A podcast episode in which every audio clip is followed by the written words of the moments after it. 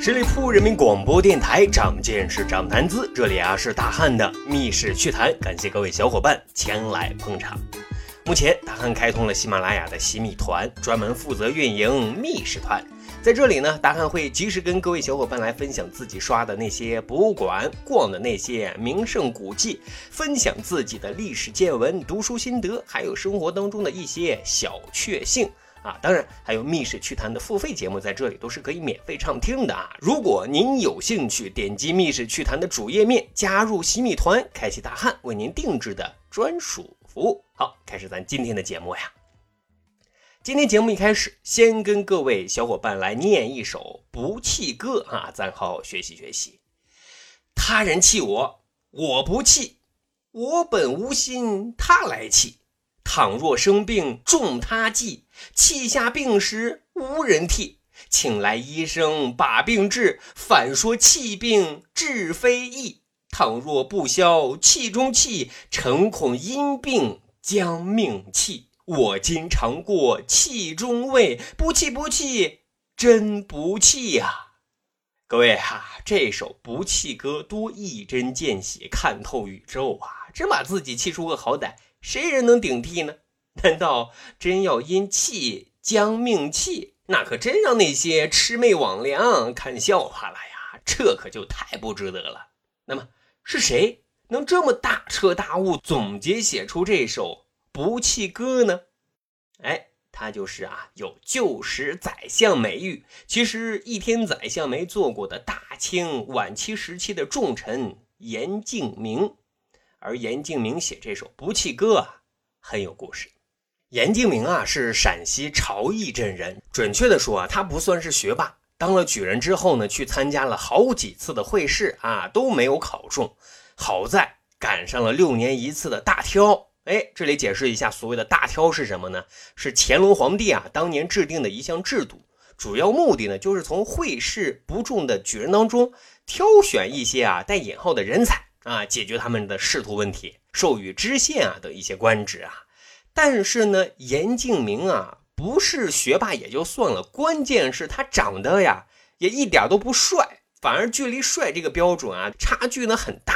而大挑挑选人才的标准就只有一条啊，就一个字帅。所以呢，这个自然而然，结果您就可想而知了啊。这回。让严敬明深深的知道了一个很残酷的道理，那就是人丑还是要多读书啊！从此他就更加埋头苦学，终于呢是功夫不负有心人，二十八岁的时候啊考中了进士啊，先后在翰林院、户部等部门进行工作。因为小伙子还是很精明的啊，很务实也很能干，所以很快朝廷就提拔他做到了湖北安察使的这个位置上。简单普及一下啊，安察使主要是负责一个地区的司法、刑法工作，类似于今天的政法委书记，属于正三品的官职。而严敬明在这个位置上啊，用自己的铁血铁腕啊，轰轰烈烈地开展了一场扫黑除恶的专项斗争，一下子是名声大振啊。当时啊，湖北总督关文手下有一员爱将。但是呢，却为非作歹，强抢民女。因为女子不从，最后啊，竟将人给打死了。啊，苦了民女的父母啊，辛苦养大的孩子，竟然就这么一命呜呼了。他们四处啊，就去告官，可是无门啊。因为底下的县府官员一看，是总督大人的爱将啊，这烫手的山芋怎么能接呢？于是呢，就相互踢皮球啊。后来问题就被反映到了严敬明这。严敬明本性耿直，非常的气愤啊，就决定要捉拿总督大人的这位爱将。可是，一查，嘿嘿，人早就躲到总督大人的府中了。那该怎么办呢？怎么办？直接办啊！严敬明直接到总督府求见总督大人关文。关文属于职场老江湖啊，避而不见。但是啊，不见那是你的事儿。我守着你的家门等你，看你还不见我？于是呢，严敬明真觉拉着被子，拿着碗，睡在总督府的门房过道上。啊，我还不信了，你就不出门了，就这样啊，严敬明赖在总督府整整三天，官文实在是没辙了啊，也不能太没底线，最终以严敬明羁押走了他的这名爱将而收场了。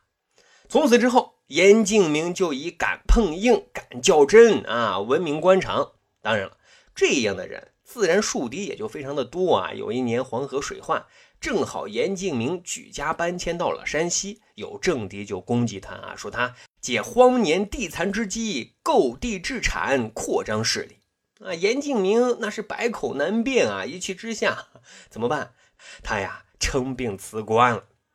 不过呢，所谓正义。那可能会迟到，但是绝对是不会缺席的啊！朝廷没多久就提拔严敬明到了中央，担任了户部尚书啊！万万没想到啊，严敬明不仅有手腕，而且还很有经济头脑。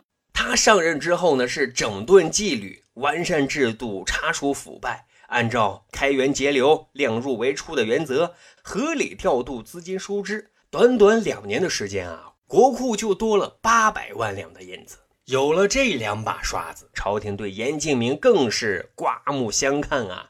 尤其是慈禧太后啊，在国内凋敝、国外列强凌辱的境况下，发现了严敬明这样的一个理财专家，更是欣喜器重啊！后来啊，严敬明又干了一件大事，让慈禧太后啊对他是印象深刻。什么事儿呢？一次啊，他回家省亲。哎，直到前几年关中大旱，饿殍遍野，就倡议在家乡啊要修建一座民办的粮仓啊，名为封土义仓，以便呢灾时赈灾。这里呢简单普及一下啊，古代的粮仓啊分为民办粮仓和官办粮仓，民办粮仓又分为义仓和社仓，义仓一般是有政府背书，社仓呢就是纯民间的储粮了。官办的粮仓啊，分为长平仓、内仓、营仓等等啊。长平仓的粮食就是遇到了灾年赈灾救民使用啊。内仓是各级官员的俸禄粮仓。营仓营军营的营就是专供官兵的粮草仓啊。这里的封土义仓就是在严敬明的动员呼吁之下，历时三年修建完工的。闻讯之后的慈禧太后啊，还特意题字“天下第一仓”啊，以表其功啊。不过，修建这个封土义仓啊，还有一个特有趣的传说啊，说当时慈禧太后啊，让严敬明在朝内修建一座粮仓，以备啊皇室一家粮荒之急。啊，后来粮仓建好之后啊，报告给慈禧太后，慈禧太后很高兴啊，就要求现场视察。严敬明一听啊，就故意装傻充愣。就说啊，这个粮仓远在陕西，您确定要去现场视察？慈禧太后一听是勃然大怒啊！我让你在朝内建个粮仓，你为什么要建在陕西呢？严敬明就赶紧道歉啊，说老臣愚钝啊，把朝内听成了朝邑。朝邑就刚才说了啊，是严敬明的老家，所以呢，这才建在了陕西。不过后来啊，严敬明讲明了建封图义仓的战略意义等等啊，慈禧太后一听，这才消怒。啊，虽然说这只是一个传说段子，但也确实能说明严敬明啊是一名能力。因此，入京之后，严敬明的仕途是很顺的，很快朝廷就升任严敬明为东阁大学士，赐黄马褂一件啊，继续。主政户部，这一年啊，严敬明过七十岁的大寿，慈禧太后啊还亲笔写了“龙虎”两个字匾，赐给了严敬明，以示恩宠。不过，慈禧太后的如意算盘啊，还是给落空了。她以为她这么爱惜恩宠严敬明，严敬明一定会为自己马首是瞻的。于是呢，就安排人啊问严敬明要钱干啥呢？他呀。想修清漪园，就是想修啊颐和园。可是他万万没想到啊，遭到了严立明拒绝啊。他坚决反对重修颐和园，说钱啊，在内忧外患的时候应该用在刀刃上。可是呢，这胳膊能拧过大腿吗？慈禧太后那是大怒啊，就将严敬明革职留任。啊，虽说后来很快又官复原职，但因为两个人根本就不是一路人，不在一个频道，摩擦争执是不断的啊，这让严敬明非常的不顺心啊，所以先后四次提出要告老还乡，最终终于获得了批准。啊，才得以回到自己的家乡陕西。而节目最开始提到的那首《不弃歌》，就是他与慈禧太后的长期争斗的这种状态之下，严敬明聊以自慰写出来的。回到老家之后的严敬明很安生，而他为家乡人民修建的封土义仓，在一九零零年关中大灾荒当中发挥了非常重要的作用。因此，他虽然没有当过宰相。但是却被尊称为旧时宰相，而他创作的《不弃歌》心灵鸡汤，已经成为当今自我情绪调节安慰的一剂良药啊！好，张见识，长谈资，这就是咱今天要讲的。密室趣谈，如果您觉得咱的节目还不错啊，欢迎大家使用专辑的评分功能为密室趣谈打打分儿咱还有一个趣吧历史的小分队，如果你想加入这个小分队当中，跟大汉一起来聊一聊这些历史边角料，欢迎大家关注十里铺播客频道微信公众号，然后回复数字一，就可以添加大汉的个人微信。经过简单审核之后，大汉就会邀请您进入这个小分队当中啊，咱就可以谈天谈地聊历史段子。本期节目就是这样，感谢收听，下期啊。再会。